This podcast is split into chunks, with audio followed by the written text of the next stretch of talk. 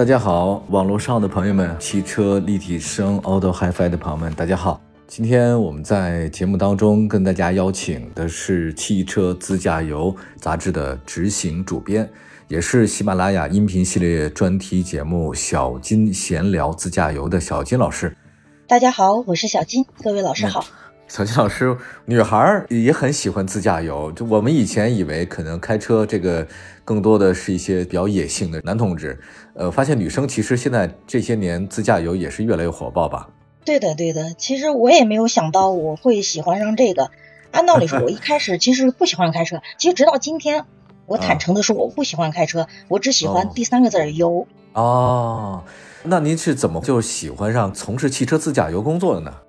这也是因为慢慢玩了之后，呃，一开始是玩户外的，后来因为一点小小的意外，呃，膝盖受伤了。后来，但是放不下这颗玩的心呐，只好把这个徒步改成了开车。慢慢的，这个就离不开自驾游了。结果更没有想到的是，把自己这个兴趣爱好变成了工作，从此就有了呃小金自驾游。那您给我们介绍介绍汽车自驾游。现在您是咱们这个杂志的执行主编，介绍一下咱们杂志吧，好不好？呃，我们这个杂志呢，已经创刊了大概十七年了，也就是二零零五年的时候就有了。实际上在那个时候，我们没有自驾游的这个概念。想一想，在那个年代，对吧？汽车好像还没有那么的普及啊。但那个时候已经有人提出来了，说哦，既然你这么喜欢玩的，那不如咱们一块做一本杂志吧，就是我们叫开着车玩啊。所以就做了这个杂志了，直到今天，对对对。然后做了这本。做了这本杂志之后，结果没有想到，现在一直发展到现在，成为了咱们国家基本上是唯一的一本旅游休闲类专门是做自驾游内容的杂志。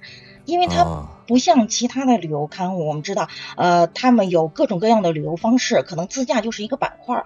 但是我们呢，整本杂志都只讲自驾游。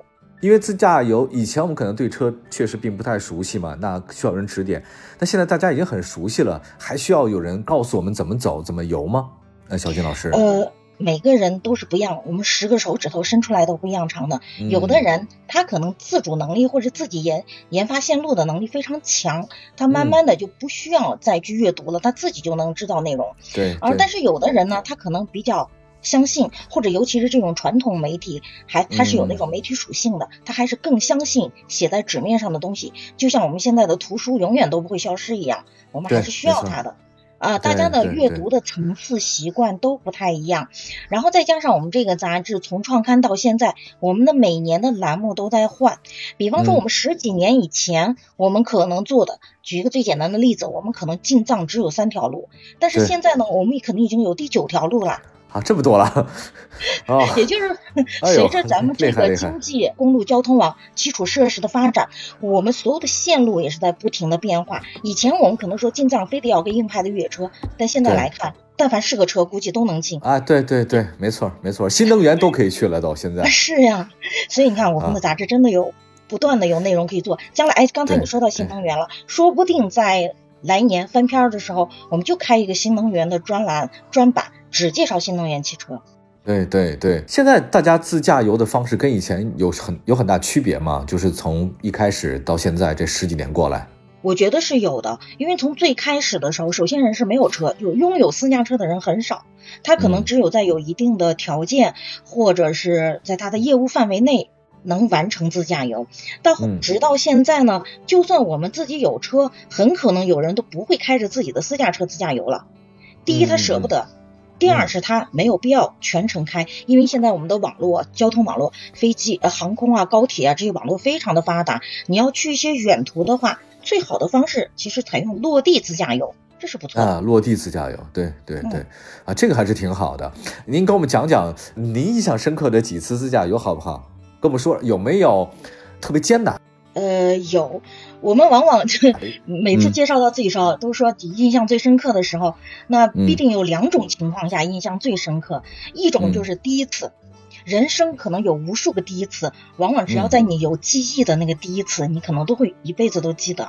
嗯。那么，所以我先先讲这个印象最深刻的是我的带着队伍完成了一次超长途的自驾游的这个过程。那么，差不多还是在二零一零年的时候。那个时候我是刚加入这个工作这个团队的第二年，就带着十辆车三十三人的一个队伍，完成了一次穿越九个国家的五十五天一万五千公里的自驾游，从西安把车开到了意大利罗马。我的天哪，这是二零一零年对吗？对，二零一零年。我的，是谁给你的勇气？这个是太神奇了，你。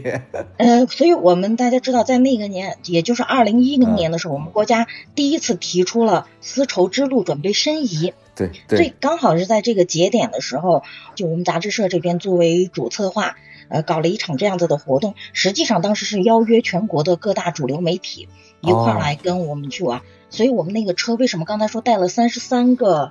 人呢？其中有三个人是我们的，呃，就是我们的地接方，呃，帮我们安排这个行程的。然后其他有二十多个人都是我们全国的各大媒体。你跟我们讲讲，第一次你是接这个任务的话，是从西安出发开到了意大利，带了那么多人，你不紧张吗？那时候很不一样吗？跟现在？当然紧张。这不仅仅是我承接的第一场的大活动，而且是我自己自驾游走这么远的距离。我以前自己开车，我加入这个团队也在第二年。就接到了这个任务，我可能自己开车都没有开出过陕西省，结果呢，就要从西安把车一直开到罗马。你要知道我那个时候的感觉啊，我已经把车开到了新疆，准备从霍尔果斯出口岸了。嗯嗯。我当时觉得这是做梦，我都不相信，我不相信为什么这个事落在我头上了。那那个一路上有发生什么有意思的事儿吗？非常多非常多，因为我们杂志社是作为主办方之一，所以所有的后勤服务，包括一些宣传媒体的组织，都是要由我们来做的。我就在这个队伍当中充当了工作人员的这个身份，半官方出行的一样这样的一个活动，带了很多的专家，一路上的对接，而且这个活动当时的标准很高，要求很高。我们还在全国招募了几名申遗大使，他们是以游客的身份加入的。具体的让我最痛苦的一件事就是数钱。你们可能都知道，是，然后要路过九个国家，九个国家，呃，且不说那几个欧洲国家了，他们用欧元就不说了，尤其是到中亚这几个国家，没有办法用欧元，而且在那个年代是没有办法刷信用卡，没有办法有电子支付，你知道那个时候我是背着钱的，尤其是在乌兹别克斯坦的时候。它的一千块钱是咱们的七块钱，就这个比例哦，明白。然后对利率的变化，对于我这种对这个数钱这个利率特别不敏感的这个人来说，我还要在全程管财务工作，真的是件特别痛苦的事。我到那个国家的第一件事是把我手里的美元赶快去找地方换成当地的货币，支付完大家所有的吃喝拉撒用度之后，剩下的钱我每天还要对账。每所以在寝室里面，我每天最后最后一件事是数钱。看一下我身上的钱还对得上吗？哎，这个确实没想到。我以为您这一路上应该发生的是跟比如说道路啊、汽车呀遇到一些各种各样的事情，没想到呃是跟钱有关系的。这个也能理解，对，自驾游嘛，对吧？自驾游它跟这很很有关系的，这个钱跟车的关系非常的大。我还想说，跟车的一个关系还是数钱。咱们这个车啊是从中国带过去的，一路上加汽油不用说了，咱们基本上都是开的汽油车嘛。但是到乌兹别克斯坦这个地方以后，当时那个很意外，他们国家闹油荒，我们整个车队在他们国家加不到油。虽然我们的油耗不算太高，但是在他们国家有七天的行程，我至少要加四次油，加不上，根本排不上队。然后在最痛苦的一次，就是在一个叫西瓦的地方，特别小的一个城市。呃，鉴于这是一个两个国家的一个友好往来的活动，所以当时那个市长特批让我们去加油。呃，还没加满，一个车只允许加二十升，你觉得那那种概念吃不饱，一路上吃不饱的概念。最后我们实在没有办法了，因为我们要穿过一段戈壁滩，必须得把车油加满，我们就不得已找了当地的黑市。哦，你可以理解那种汽油黑市，你可以相信它的油吗？据当地人后来翻译给我们说，我们加的那个油标号最多也就八十。嚯，没办法，得加呀，也得加，对。我们把十辆车马骑说加油，没有加油站敢给我们加，因为它是黑市的油，我们只好开到了一个汽车修理厂，把车停在那儿，一直到了晚上，十辆车一桶一桶的，没有加油枪，是拿着那种漏斗和 那种油桶，嗯，拿着漏斗往里灌油，真是不容易啊！这是你第一次自驾游对吗？第一次这么长途带这么大规模的跨国自驾游。钱应该是里面最困难的一件事情了，可以这么理解，对吧？对，因为当时那个支付系统实在是不发达。是加完油了之后，我不是得给人家付钱吗？我十辆车加满了，要当地货币的一百万。一百，好家伙！一百万，然后我就从我的背包里面我的背包里按理说应该是放照相机、摄像机，诸如此类的东西。结果为了加油，我包里所有都放的钱，把我所有的设备都放在酒店里了，没带。我要给他支付一百万的加油费，从背包里拿出来是一沓一沓的数，一沓可能就是一万的那种。你想我拿多少沓钱，然后直接码到机箱盖上，汽车的机箱盖上数吧，我已经没有力气数了。你看天黑黑的，打着头灯，然后在机箱盖上数钱，又是一个没有人烟的修理厂，有点是不是有点那个外国的那种大片的？这个这这个场景好像在哪儿看见过似的。熟悉啊。就这个旅行没有给你留下什么阴影吗？你居然还到现在为止勇敢的从事这个自驾游的工作，我也是很佩服你，知道吗？对呀，当时这个感觉，我觉得真的一辈子，可能有的人一辈子都不会遇上这样的事情。当时你去了多少个国家？一共是横穿了九个。横穿了中国、欧亚，呃，算上中国，一共九个国家，就连圣马力诺这么小的国家也去了。哦，哎，这一路上在这个地方困难一点，其他地方是不是会好一些呢？到了欧洲区域，也就是过了土耳其以后，就非常的幸福了。原因是我这个人，你不要看我是西北人，我吃不了羊肉，所以在整个中亚，我觉得我快要饿死了。哦，欧洲区就很好了，是吧？到了欧洲区，因为我还是说了，为什么我这一路是痛苦的？原因我是一个工作人员，呃，在我们希腊的那几天里，大伙儿都可以基本上去逛街、去游览，因为在雅典有号称欧洲最大的步行街嘛。但是恰巧在那一天下午，安排了我要带着各位领导和官员们去采访那个希腊的文化部的部长，一下午的时间都在办公室里做采访。我 当时晚上我写完这个采访稿，当时很顺利的把这个工作结束了之后，我在想，我还是可以，这是我的工作，这是我的工作，我应该这样做。要说服了自己，这个路上没碰到什么危险吗？其实还真的没有，我们当时最担心的是车。哦，车，我们对我们最担心的车，因为要开一万五千公里，当时给我们下线了一批，虽然是新车，但是没有去测试过，这批新车直接就被我们带上路了。嗯，呃，然后我们的有一个技师，整个我们队伍里给了一辆车，那辆车有带了一个技师，那个技师整个为我们的队伍带配件，是带着国产车的配件，十万块钱的满满一箱的配件，太好了，在这五十五天里面，这一箱配件竟然没有拆封。哎呦，质量这么好，对，所以这是让我们特别意外的。因为我是每天在路上要采访一一个队友嘛。当我最后一天到达意大利的时候，我就采访了这个技师。当时那个技师，呃，接受采访的时候，一边在讲述他这个过程，一边讲述这个车的安全性，包括他的没有拆封的配件箱，都已经快哭了。我看到他的眼泪在眼圈里面转。他说：“坚持住，现在我们意意大利。”最后还有二百公里，一定不能出事。我们这一万五千公里就安安全全的到达了，不容易，不容易。这个真的很好。这是你第一次，之后呢？之后你参加过很多次不同的自驾游旅行项目，对吧，小金老师？对，此此后是参加了很多次，除了我们自己组织的以外，可能也就是作为媒体的身份去参加了一些汽车厂家的呃这一类的路演的活动吧。没错。嗯，可能印象还稍微深一点的，就是在一五年的借的最美中国行。对对，在那个最美中国行，它一共是全年，也说是全年，实际上也就在最后的三个月到四个月吧。年中的从九月份开始，十月份开始到年底十十一十二三个月里面，要走十条中国的最美线路，自驾完，大概全程要用九十天的时间。当然，它这九十天不是连续在路上呢，它是先一条线完了之后，再隔上两周，在第二条线、第三条线这样子。但是非常幸的是，我受到了推荐，给他们这个活动做完了全程十场的报道，跑了十条中国最美的线路。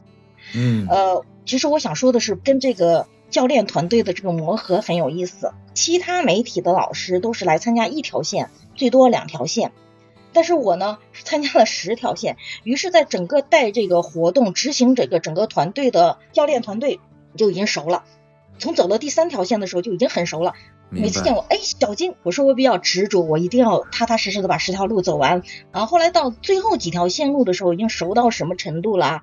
他们的教练因为是允许我们媒体是去试乘试驾的嘛，啊，他到最后他们的教练说，呃，如果遇到我们人手不够的时候，你们能不能来，小金，你能不能来客串一下？到最后真的是我已经客串他们教练，然后开始给他们开车当司机了。哎，你能跟我说说具体这个线路吧？这十条线路你都参加了，你像我们。大家推荐一条线路或两条线路好不好？可以吗？我第一条线路就是国庆节，大家还没有收假的时候，我们走的是从张掖到额济纳旗这条线路啊。其实是我们返程的时候不是走的公路，我们是走的额济纳旗的那条老路，呃，路过那个航天城的那边的一个路。嗯。呃，那边因为是晚上没有信号，实际上我们在那儿有一辆车还搁浅了。我不建议自驾游的人这么走，这么去冒险，因为现在的中国的公路网真的很发达了。你如果不是一个。特别的那种玩家，或者是不是汽车方面很很懂的人，就老老实实的走公路吧。因为我们是带着技师呢，所以我们敢。呃，然后还有一条路印象比较深的就是去川西。嗯。呃，当时已经是深秋了，是川西最漂亮的时候。我们去了海螺沟。海螺沟当时我们大概这一程二三十个人啊，有百分之九十的人都选择了去海螺沟泡温泉，因为那是当地 最有名的一个体验。我偏偏另辟蹊径，找了一个向导带我去了海螺沟的蓝色冰川，因为整个海螺沟的冰川是在我们国家海拔最低的冰川，只有海拔两千八百多米，是很神奇的一个地方。大家既看了冰川，又不会有高原反应，而且在那个千百年的冰川下面，有一个蓝色的那像洞穴一样的冰洞。哦，对，这个时候如果你要去的话，你可以找当地的向导跟他聊天嘛。哎，我说你是不是当地人啊？你以前干什么工作的呀？向导告诉我，我以前是在景区给大家拍照的。我说那你现在怎么不拍了呀？他说你们现在都有手机了，数码相机都自己拍了，还要我吗？于是我就转行从摄影师当向导了。您刚才说的那个海螺沟这个冰川，我还确实是第一次听说。海螺沟我也去过，但这个地儿确实没没去过，这挺好的。对，离成都很近。明白明白。还有哪条线路比较好玩的？再就是。我是印象还是比较深的一个，是我自己去玩的一次体验。这个时间虽然已经比较早了，因为那个时候大概是零四年的时候，我没有车。呃，大家可能现在也有习惯 A A 制拼车玩。那个时候我有一个朋友，他有一辆车，但是比较老了，桑塔纳。嗯，A A 制的直接就上路了。没想到刚出去没两天，在川西高原，也就是那个川北黄龙到呃若尔盖的这个路上。虽然刚新修了一条公路，我们想体验一下，但是呢，晚上八点钟刚开到那的时候，这个车直接就走不了了。原因是它散热风扇坏了，整个那个水温降不下来。呃，后来一看，他这个老桑塔纳原谅他了，他坏就坏吧，我们想办法修。但是你想那个时候，呃，信号又不好，那个地方真的是没有任何的电话的信号，也没有现在的智能手机，我根本不知道我们的位置在哪，前不着村后不着店。我们就因为我们一行两辆车嘛，就说那辆车你到前面去打探一下有没有一个修车铺，修车继续前行的。所以我们坏了的这辆车的人就在路边提心吊胆的待着，因为我们所有人在想，呃，正当我们在忐忑的时候，真的有一辆小皮卡过来，吱的就停到我们跟前了。当时我们就在想，是要不要过去打招呼呢？但是人家藏民很热情，先来招呼我们了。第一句话人家就问：你们在这干嘛？又不走，这儿又没有什么地方住。是不是车坏了？我是一个会修车的人，在我们家里有工具，如果需要帮助的话，我带你们去。听到这个话，心里一暖呀，赶快用对讲机叫住了我们前面的那辆车，说别走了，别走了，我们遇到一个能修车的大哥，带我们去。但是至今带我们会去哪儿不知道，你等一等我们，咱几个人结伴一块儿走。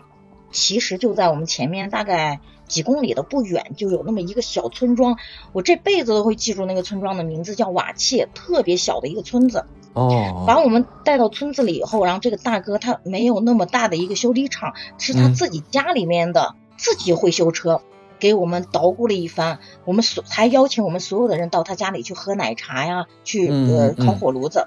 呃，完了之后我们就说，哎，大哥，你给我们修车了，给你点费用吧，至少给点劳务费吧。对呀，对呀。结果这个藏民大哥真的不要，不是推推脱的那种。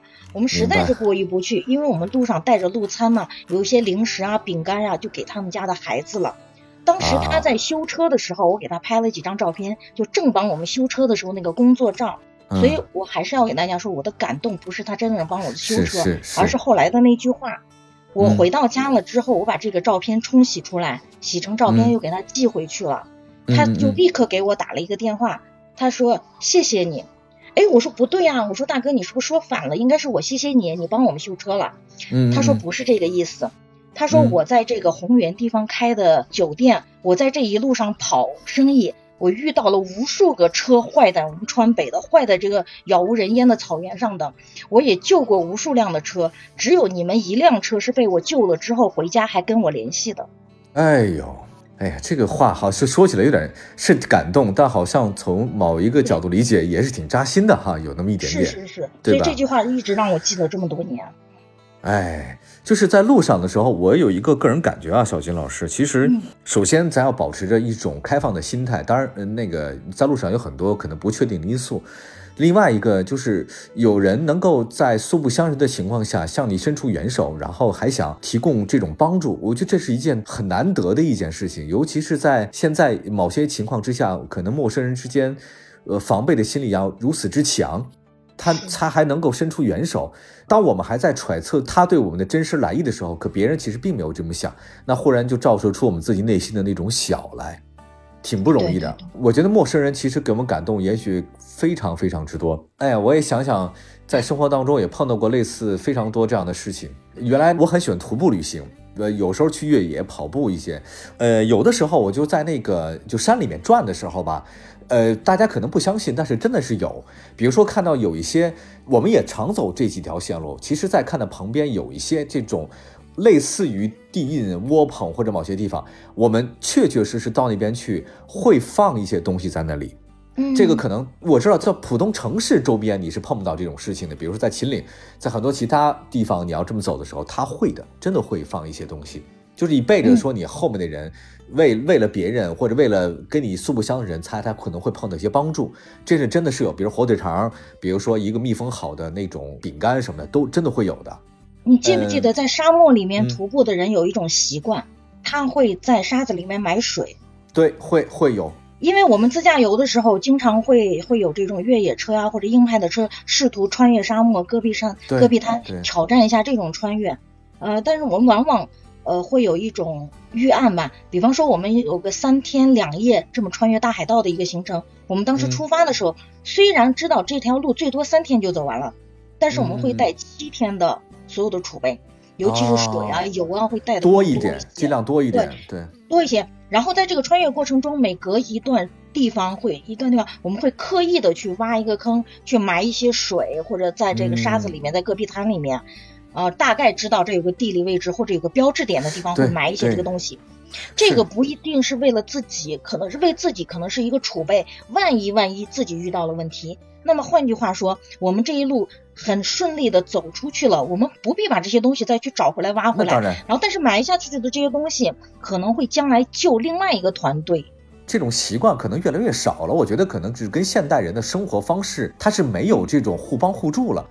我小的时候呢，是生活在这种大的院里的那种长大的孩子，就胡同啊、大院里都经过，就是大家互相有一种帮助的概念。可是现在我发现，因为城市生活太久了，城市生活当中一个最大特点是你，比如说你只要打个电话，东西就送过来了。你出门的时候，你可以打车也可以，骑车也可以，公共交通工具也可以，你不需要别人的帮助。但如果我觉得，如果在农村生活的经历，或者在某些户外的一种经历，你就会发现，你这种方式方法是不行的。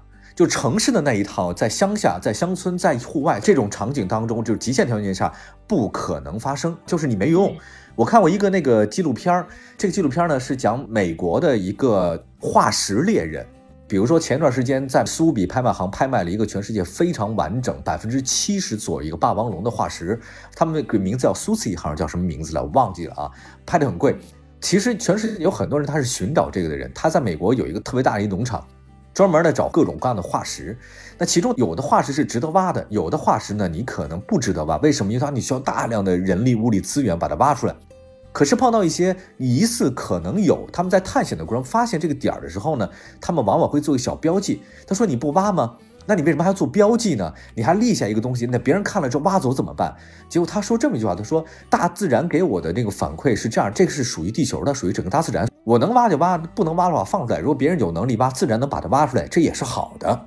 我不是为了我挣那点钱，我当时说，我说这人的精神素质怎么那么高啊？我怎么就想不到这？就是我当时就心想说，哎呀，原来是我想的小了，就忽然觉得我自己很狭隘。人家你说这个心情得有多博大？我觉得在自驾游的过程当中，各位，我就是我的一种想法，就是如果你能给别人提供一点帮助，尽量多一点点帮助，因为你说不定哪天的时候，你也会成为那个被帮助、被需要的人。对的，我遇到过，尤其是咱们西北，就是呃这种条件啊比较恶劣或者路比较长的这种，我有很多朋友他自己出去玩，哪怕不是长途，他都有一种习惯，是在车上要备那个拖车绳的。哦，对我明明看到他的车很强悍，但是他还会背这种东西。问他为什么，他说说不定在路上就能把谁给拉出来，他就觉得嗯总会有人有这种救援的需求。我们曾经有一次也是自己开车，我们虽然三辆小车，但是我们互相也都有这种拖车绳啊这种装备救援的装备。后来在那一路上真的是不光这种装备，我们救别人。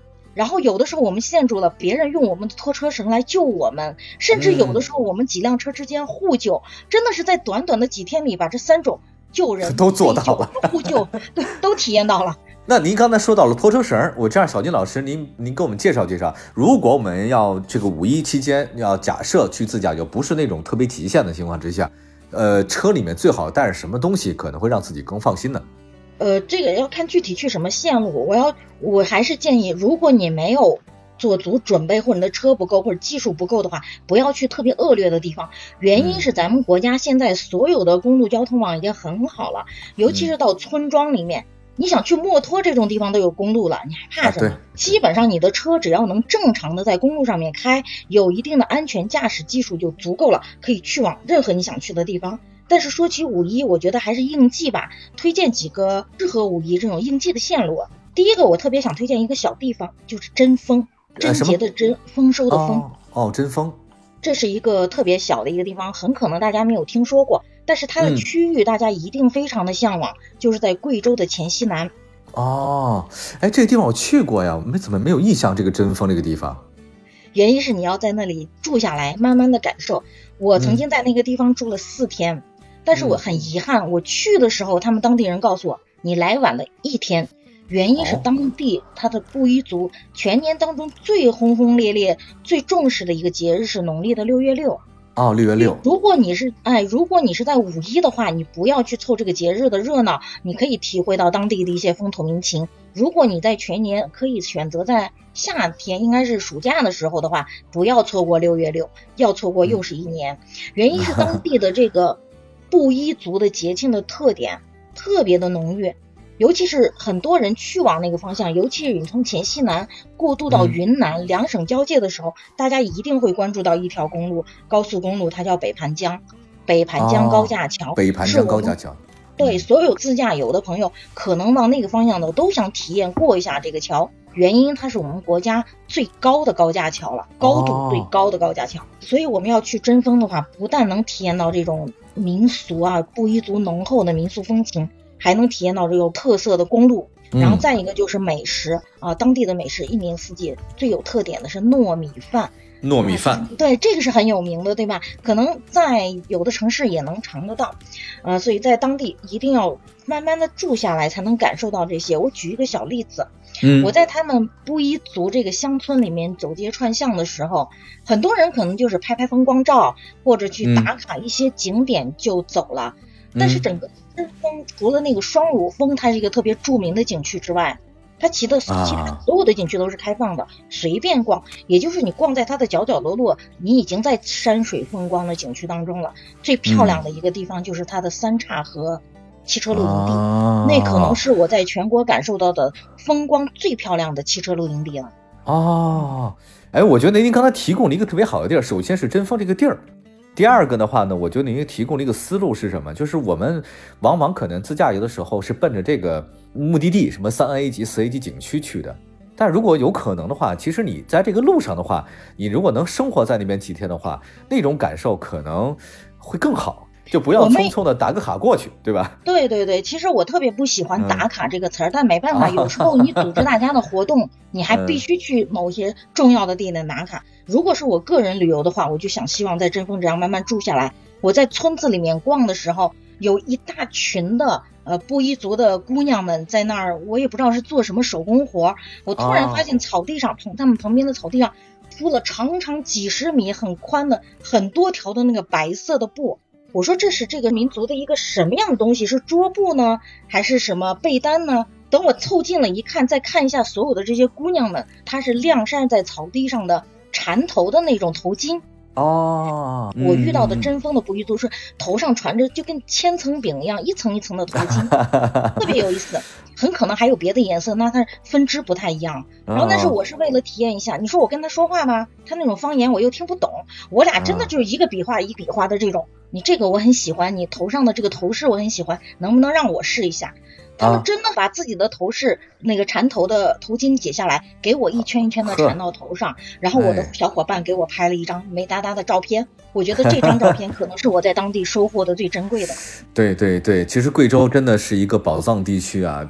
我原来有几次在贵州的自驾，反正我觉得那个地方环境多样性真的太多了，有溶洞，有峡谷，有山峰，还有河流，还有那个鲜花，而且它那个鲜花开的是往往在江两边或者在河滩地带一片一片的，很漂亮，还有池塘，有森林。呃，如果再加上刚才您说那个大桥，贵州真的挺美的。我在贵州的时候也待过一阵儿，不过我当时啊去的是苗族，它也是布依族苗族自治、自治地嘛，啊、有很多地方。然后我就在那边待的时候，第二天早上起来六七点钟，我忽然就发现我身处在一片仙境当中，因为眼前的水面上蒸起的全是那种一团团那种水雾啊，真的好美。嗯，我觉得生活在这个地方应该会特别幸福啊，它不存在什么是的，当然也可能有其他的困扰，只是我们是游客而已啊。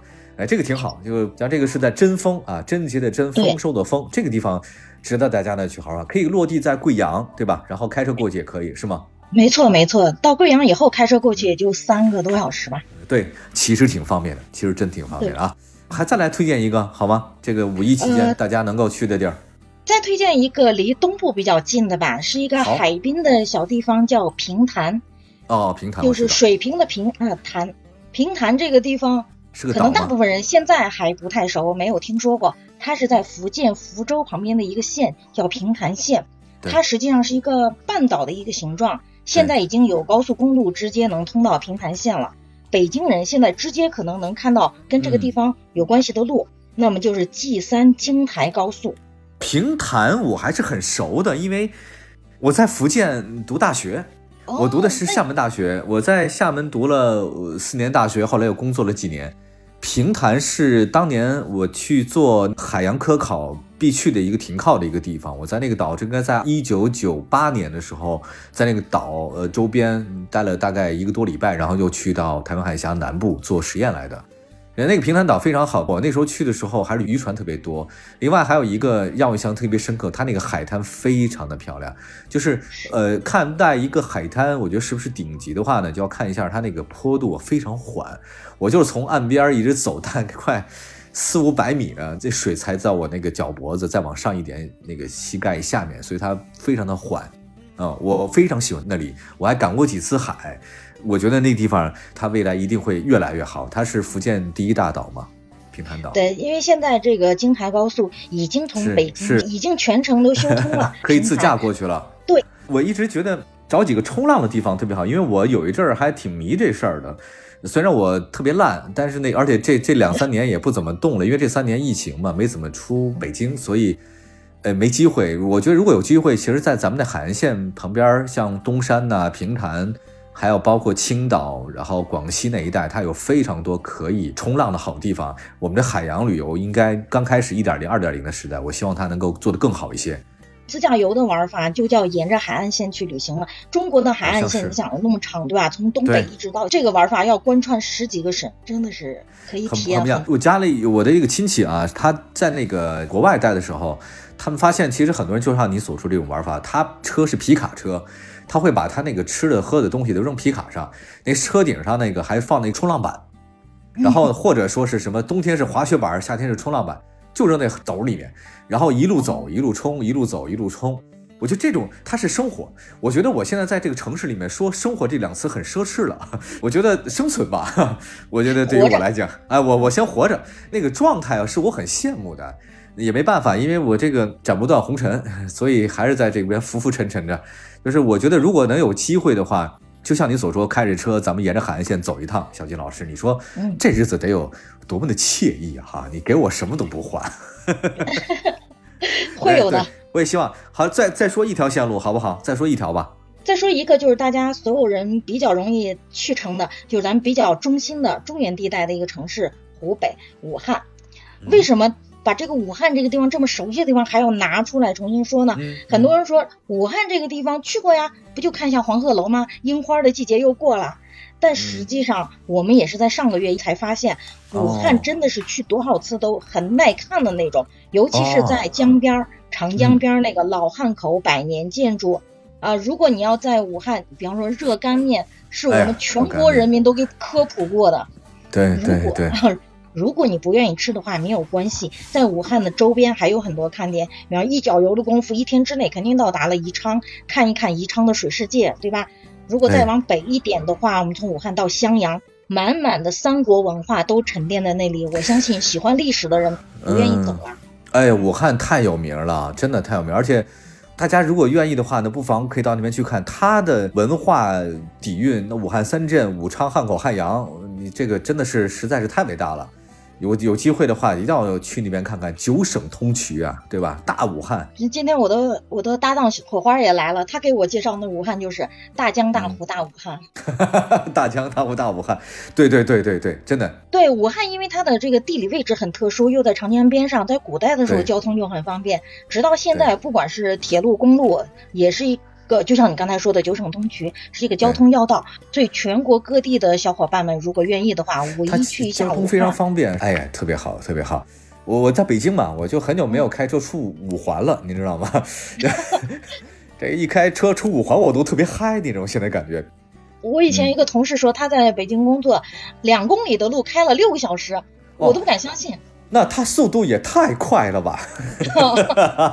就是城市，其实真的有的时候，我们大家应该也会反思一件事情，就是我们一个城市它的发展，还有它的交通，适不适合我们你在这边生活、生产，还有包括未来。这就是我当时为什么最早读大学离开北京的一个原因，我就想到不同地方去看一看。其实我觉得自驾游是一个特别好的方式，它能够切身处地的，就是一步一步去看到你身边的不同人的生活方式和那些景色。我一直在告诉我自己，就是这世界上有很多很多的人，他们都过着不一样的生活，不只是你认为的这种方式，有太多太多的方式了。所以也不要对其他人他的生活方式产生一些你的自以为是的批评或者自以为是的论断。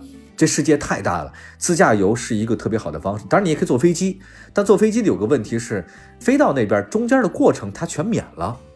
我认为还是，如果如果有可能的话，你通过轮胎去丈量这个世界，这是一件非常非常奇妙的事情。你的思想会有沉淀，而不是在飞机上你只想着去就吃什么喝什么，还有包括头等舱，不是这些东西。自驾游的时候，你可能更纯粹一些，是在旅行。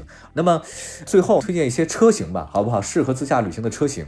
推荐车型的话，可能首先还是那句话，看你要去哪儿，看你选择什么样的一个线路。就像刚才我们说的，如果你真的就是只在城市或者城市周边的话，不用选了，你的代步车、日常代步车就足够用了。你平常开的什么车，你就开什么吧就开什么车。那可对，对，就开什么。城市周边不需要选车。那么再说一个，如果你要稍微长途一点、远途一点，真的是开长途道，我还是建议 SUV。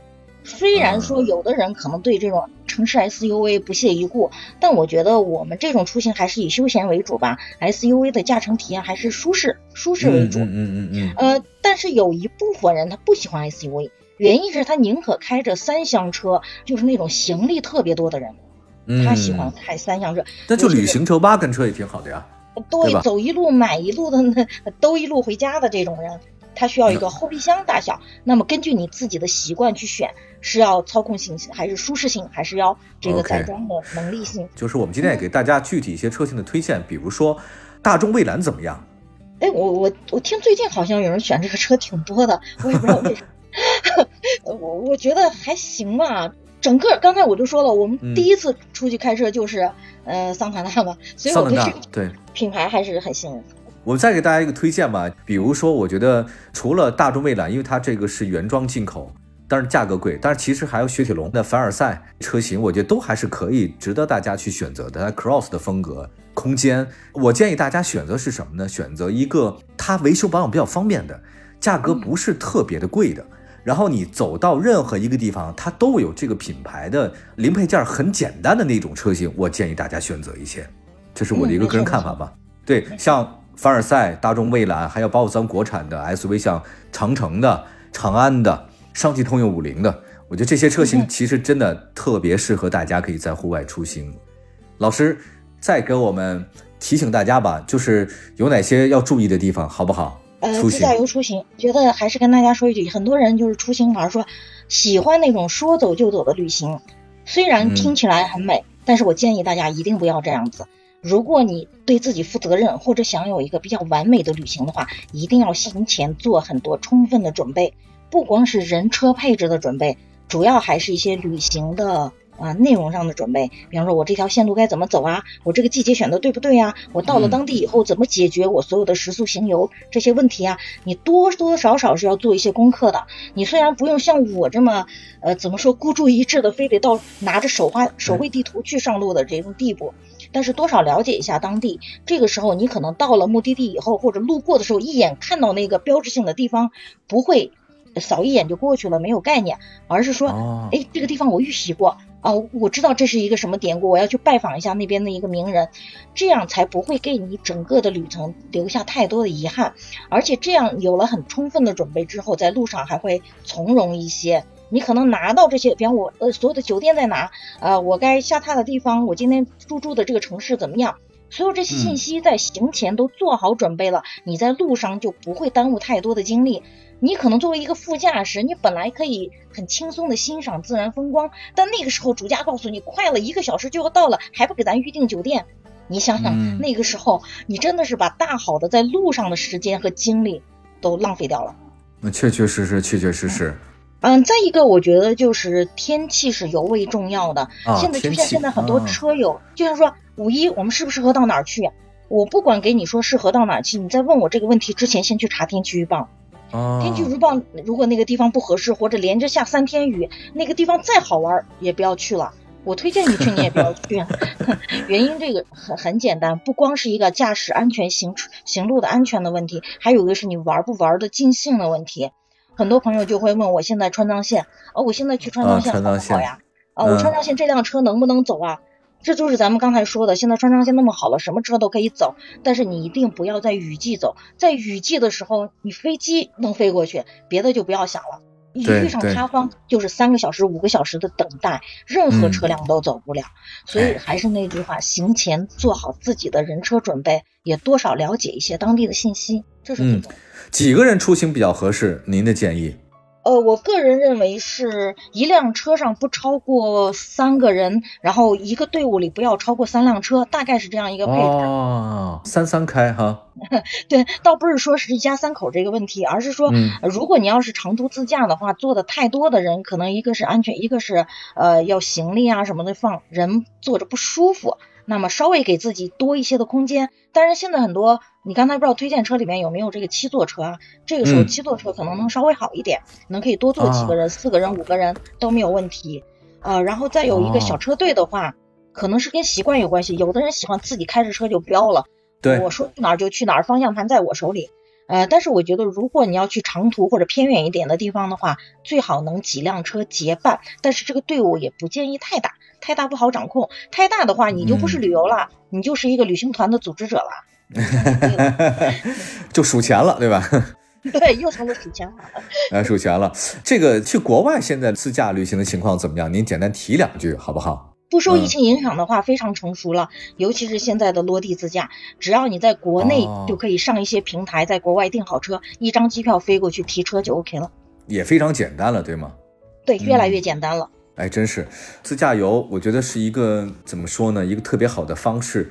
从小的情况来讲的话，它特别适合你自己，然后非常自由的这种旅行方式。当别人都还在就上车睡觉、下车看庙的情况之下，你可以不用顾及导游领队或者呃当落地商店的问题啊，你可以自己随便想去哪儿去哪儿，看到哪个路口你想拐下去，它都非常方便。呃，我曾经有一个很好的朋友，他是一个我认为自驾游的先驱。大概在很多年前，我是上大学的时候，他刚刚工作没多久，因为有一天跟自己的那个就是女朋友，然后突然吵架了，然后女朋友是分手了，就他是被分手的，然后二话不说了以后呢，他已无法挽回了，直接跑到了北京有一个全国数一数二的大型的汽车二手车交易市场，叫花乡二手车交易市场，现在有。买了一辆雪铁龙，就是人字标那个富康，因为他用他为数不多的钱，直接的就刚买完那个车，什么都没有做，开着这个车就直接一口气高速公路上给他的领导打了一个电话，说他要请一段假，然后要出去散散心。因为他的口气比较严重，所以他的领导也觉得这事儿是不是有点严重，也没敢拦他。结果呢，他一口气，您猜开到哪儿？开到了西藏啊！天哪，北京到西藏 啊！对，一个人，一个人。后来呢，他当时在那边疗伤，我不知道有没有成功。后来又开了回来，所以我觉得一件事儿就是，也许可能旅游不能解决什么特别大的问题，但是在自驾游的旅行当中，它或多或少给你一个思考如何解决这件事的时间。它不是那种及时的、马上的，然后，但是它给你一点时间去思考的，看到路上的风景，再结合你自己的想法，你会觉得这个世界其实还是值得的。所以他又开了回来。我也希望所有的朋友们，如果有机会，都能开在路上，看看这个大千世界吧。真的，无论发生什么样的事情，无论疫情情况怎样，无论发生任何不愉快的事情，请相信我，这个世界你能来过就是非常值得的。千万不要轻易的放弃去看这个世界的时间和你自己的权利。如果有辆车，那就更好了。小金老师，感谢。最后有什么要跟我们听众说的吗？小金老师。听过你这句话了以后，我觉得真的是想让大家相信你，相信我，相信自驾游，不仅是疗伤哈。啊，对对，我也想的就是，不仅疗伤可能只是其中一个原因，任何原因你都可以走在路上。大家可以多关注一下我们汽车立体声的相关节目，也有机会多看看《汽车自驾游》杂志，里面有非常非常多关于自驾游很好的建议和路线，也打开你的思路，让各位可以快快乐乐的行驶在路上。谢谢您，小金老师，谢谢。好了。感谢好嘞，有机会咱俩一块儿在路上见，好吗？小金老师，好呀，一定约一次，约着约着，这这事儿可以约，这等等我能能出北京的哈，必须约。其实我今天还在家隔离呢。哦，是吗？哦，这会儿辞职哦，行吧，谢谢谢谢小金老师，祝您过得愉快，朋友们再见。谢谢，感谢大家，谢谢大家，谢谢大家，拜拜。